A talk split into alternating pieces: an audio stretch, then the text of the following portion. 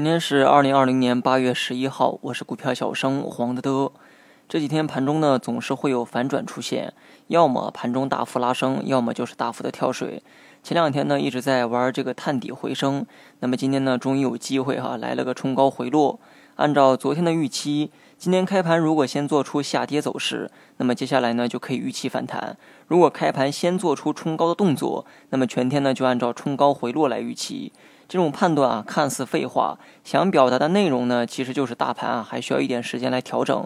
当然了，今天尾盘的跳水啊要除外，券商尾盘带头跳水，可能是消息面出了什么变故。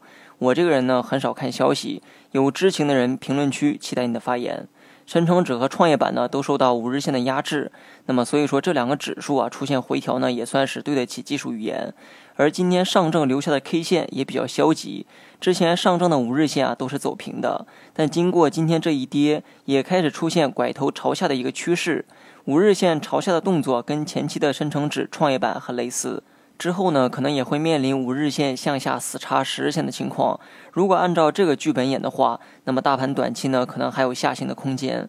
我对于中期走势的预判是围绕二十日线做震荡，之前呢是自下而上的过程，那么接下来可能是自上而下的过程。这期间大盘可能会做出回靠二十线的动作。那么在这样的预期下，我在微博里呢也给出了自己的一些建议。大盘围绕二十线震荡是相对漫长的过程，这期间配置五成仓问题不大，只是今天尾盘出现了跳水啊毫无征兆，所以风险能力较差的人可以减一点仓位出来，但是不建议空仓。如果你坚定看大趋势操作，那么你就继续持有五成仓即可。今天跳水之后，盘中呢可能会做出回靠二十线的动作，但目前呢毕竟还站在二十线以上，大盘近一个月也只是不断的震荡而已，还不能断言大趋势已死。至于明天盘中的节奏呢，先按照探底回升来预期。好了，以上全部内容，更多精彩你也可以关注我的公众号“股票小生黄德德”。